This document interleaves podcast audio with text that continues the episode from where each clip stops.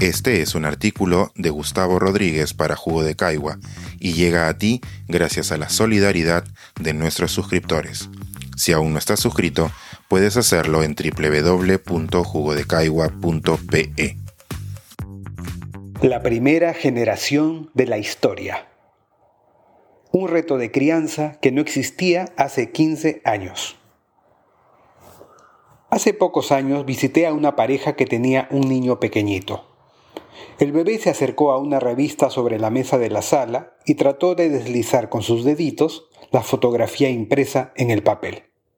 Nuestra carcajada fue instantánea. Solemos llamar nativos digitales a quienes, como ese bebé, han nacido en este mundo de pantallas. Sin embargo, es posible que tras esa etiqueta se esconda una lavada de manos de quienes nacimos en la era analógica con respecto a la educación que les debemos. La periodista catalana Susana Luna lo dice mejor con una analogía, cuando descarta la exactitud de tal término. Comillas. ¿Acaso por nacer en una familia que hable español, dominamos el idioma? Es verdad, haber nacido entre redes no implica saber manejarlas.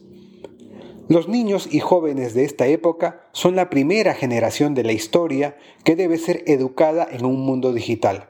Y lo más probable es que quienes estamos en edad de ser padres o abuelos no tengamos tanta conciencia de ello, de que necesitan guía, de que conocer atajos informáticos no es lo mismo que conocer los vericuetos del mundo.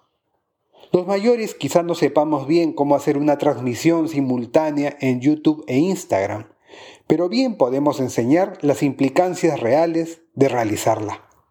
No saber de tecnología no es una excusa para quitarle cuerpo a la formación, de la misma manera que no saber cómo funciona un reloj no es excusa para ser impuntual. Mis hijas no tienen hijos y no sé si los tendrán, pero de darse el caso, sí me gustaría que consideraran ciertos aspectos con los que yo no tuve que lidiar al criarlas, pues ellas nacieron antes que los teléfonos inteligentes, Facebook y lo que sobrevino después. Hablo, por ejemplo, de la importancia de estar desconectados. Cuando mis hijas eran pequeñas, sus padres teníamos claro que el aburrimiento puede ser un aliado de la creatividad. Dotarles de cartones, bloques geométricos y libros era mucho más estimulante para sus cerebros que la pasividad ante la televisión por cable. La diferencia con estos tiempos es que mientras antes bastaba con desenchufar el televisor, hoy las pantallas suelen estar en todos lados. ¿Cómo inculcarles una rutina de desconexión a los niños de hoy si los adultos nos esclavizamos cada vez más a las aplicaciones? Otra materia que no importaba tanto aprobar como tutor hace solo 15 años era el cuidado de la privacidad en redes. Durante mi niñez se trataba de un asunto de sentido común. Entre los primeros mantras que nos repetían estaba el de no darle a desconocidos nuestros nombres, direcciones o teléfonos. Pero ¿reciben los niños de hoy la misma advertencia cuando sus custodios los ven ante una tableta?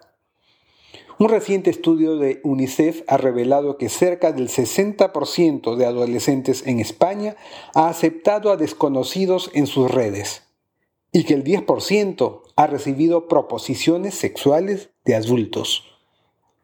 Aleccionamos a nuestros niños sobre las distintas maneras que existen hoy de pescar contraseñas, de aceptar merodeadores, de ser estafados. Trasladémonos a otra materia igual de vital ¿Los aleccionamos sobre la pertinencia? De chicos teníamos la noción que podíamos ser esclavos de nuestras palabras, pero nunca imaginamos que ellas podrían ser almacenadas para la eternidad como muestra de nuestros exabruptos. De hecho, un solo tuit puede estropear una brillante carrera profesional, como le ocurrió a Sergi Guardiola, un joven futbolista que fue fichado y despedido por el Barcelona en solo ocho horas, luego de que le descubrieran comentarios que consideraron ofensivos contra Cataluña. No menos compleja es la dimensión ciudadana del uso de Internet. ¿Cómo enseñarles a contrastar información, a despistar al algoritmo, a seguir a gente que piensa diferente para no caer en las trampas de la oligofrenia? ¿Cómo lograr que se pregunten cuál es el negocio de cada aplicación para que eviten en lo posible ser manipulados? Qué trabajoso parece todo esto, pero qué necesario es. Ahora debemos educar pensando en dos mundos que corren a la vez el de las calles, que pueden traer autos en contra, y el de las redes, que esconden otros peligros. Debemos enseñar a cruzarlos ambos. Este es un artículo de Gustavo Rodríguez para Jugo de Caigua y llega a ti gracias a la solidaridad de nuestros suscriptores.